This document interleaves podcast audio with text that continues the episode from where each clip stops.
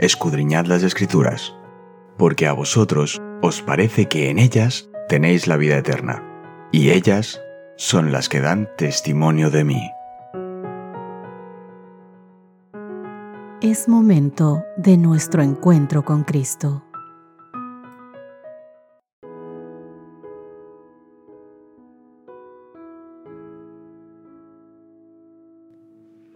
Hola, hola, ¿qué tal queridos amigos? Qué gusto saludarles una mañana más, un nuevo momento que el Señor nos regala para poder juntarnos, para poder estudiar la palabra del Señor. Queridos, es un gusto que podamos encontrarnos para hacer un resumen de lo que fue el estudio de esta semana.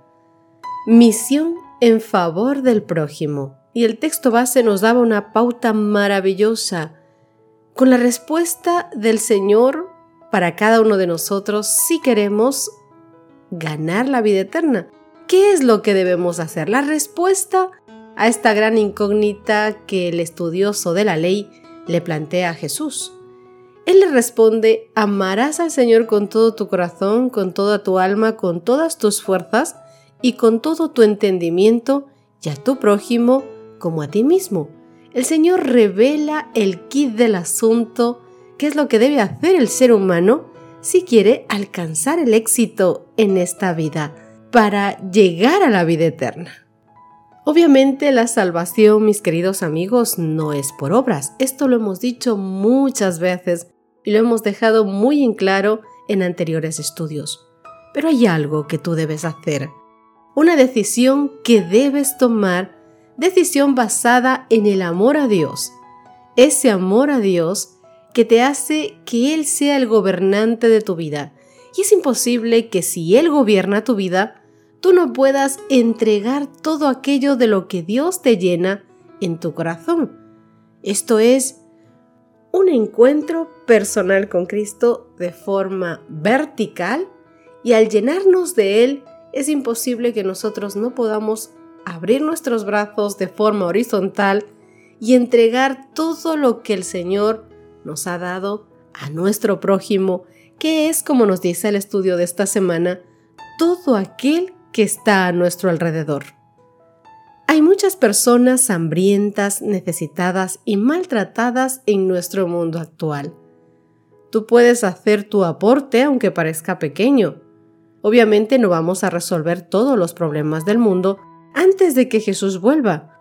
No hemos sido llamados a eso, pero hasta ese entonces, nuestro trabajo puede ser tan básico como ayudar a algún conocido que no tenga suficiente comida, por ejemplo, o a un miembro de la iglesia que se enfrenta a la injusticia, incluso a la intolerancia, lo que continúa siendo un problema real en nuestro mundo actual.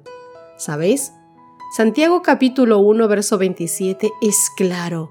La religión pura y sin mancha delante del Padre es esta visitar a los huérfanos y a las viudas en sus tribulaciones, y guardarse sin mancha de este mundo. Las buenas obras son los frutos que Cristo quiere que produzcamos.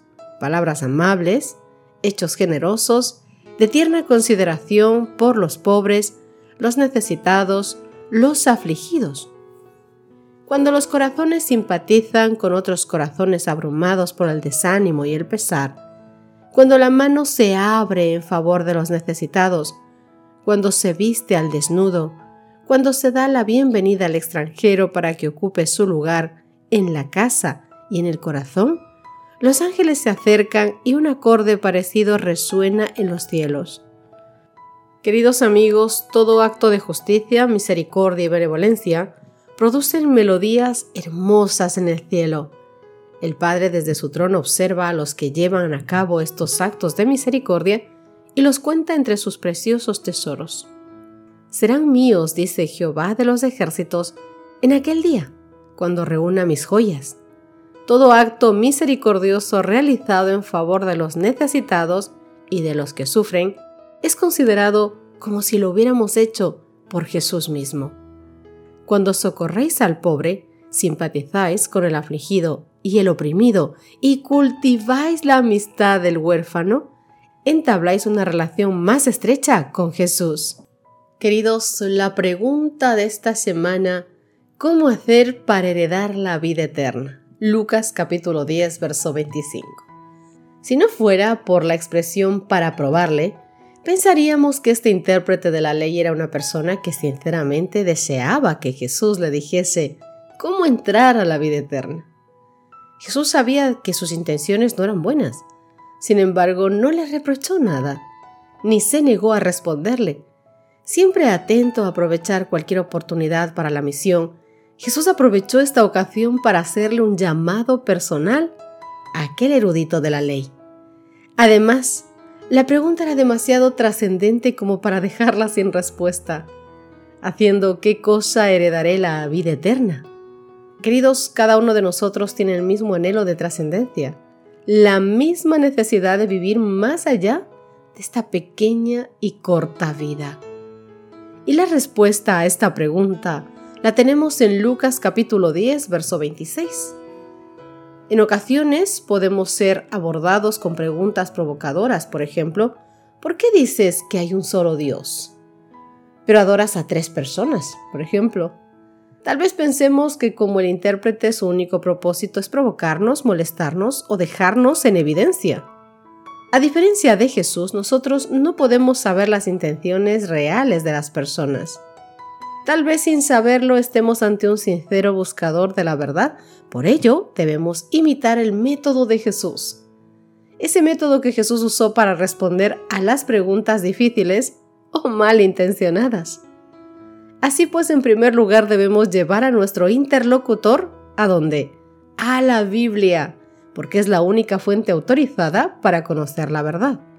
Un escrito está en la ley. En segundo lugar, llevarlo a un estudio personal de la Biblia. ¿Cómo lees? Que no se quede conforme con lo que nosotros sabemos o le podemos decir. Es importante que dejemos que la palabra misma, bajo la conducción del Espíritu, le dirija o nos dirija al conocimiento de la verdad. Recuerda lo que dice Salmo 119, verso 105. Además, aquí entra algo muy importante cuando hablamos con personas que nos hacen este tipo de preguntas. El amor, querido amigo.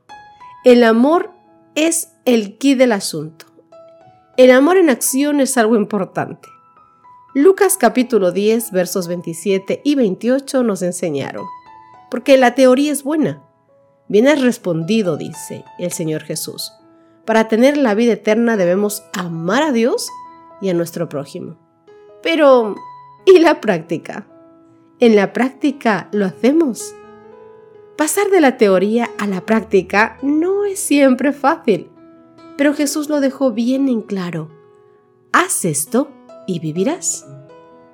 ¿Cómo puedo demostrar que amo a Dios y al prójimo?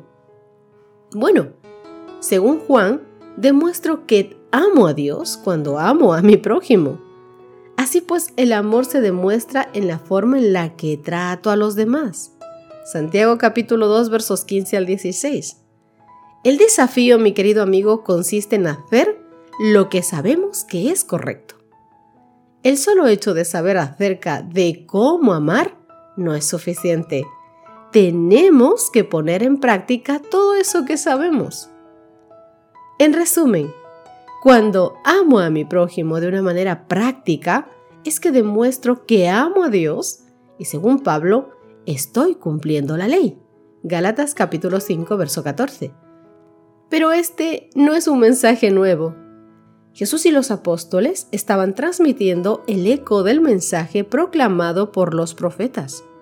Un mensaje de justicia y trato equitativo y amoroso con nuestros semejantes, especialmente con los necesitados y desvalidos de los que se menciona en Isaías capítulo 1 verso 17 o Jeremías capítulo 22, verso 16, o Ezequiel capítulo 22, verso 29, u Oseas capítulo 10, verso 12, y muchos más dentro de la Biblia. Pero bien, hablando del prójimo, ¿quién es mi prójimo? ¿A quién debo amar? Lucas capítulo 10, verso 29 al 37.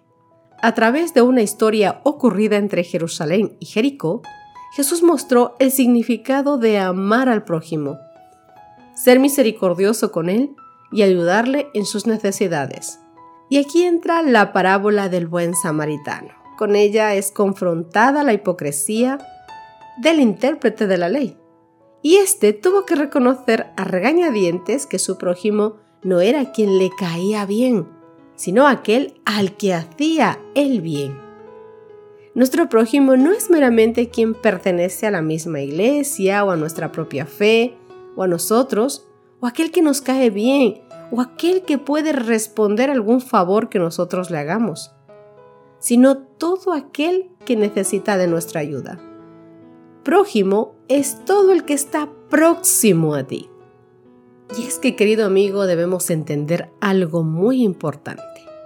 La misericordia y la bondad están mucho más allá de toda barrera religiosa, social, cultural, étnica o de cualquier otra clase. Este es el verdadero cristianismo.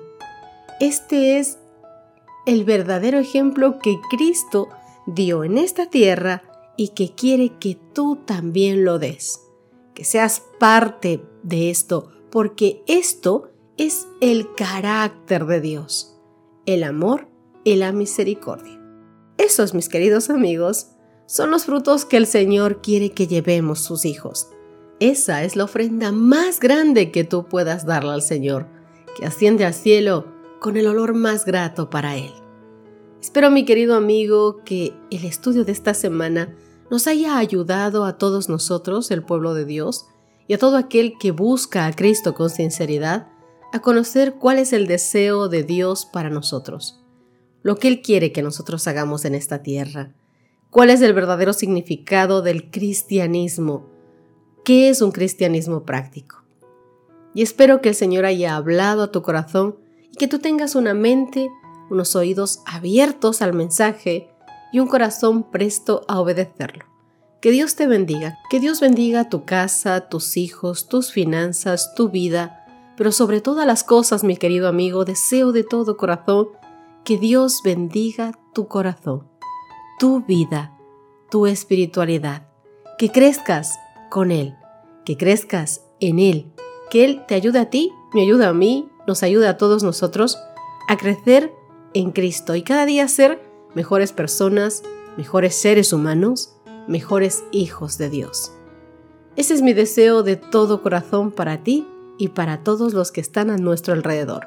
Que el Señor nos permita encontrarnos el lunes con otro estudio más. Dios te guarde, Dios te bendiga, Dios haga resplandecer su rostro sobre ti. Hasta el domingo. Gracias por acompañarnos. Te recordamos que nos encontramos en redes sociales. Estamos en Facebook, Twitter e Instagram como Ministerio Evangelike. También puedes visitar nuestro sitio web www.evangelike.com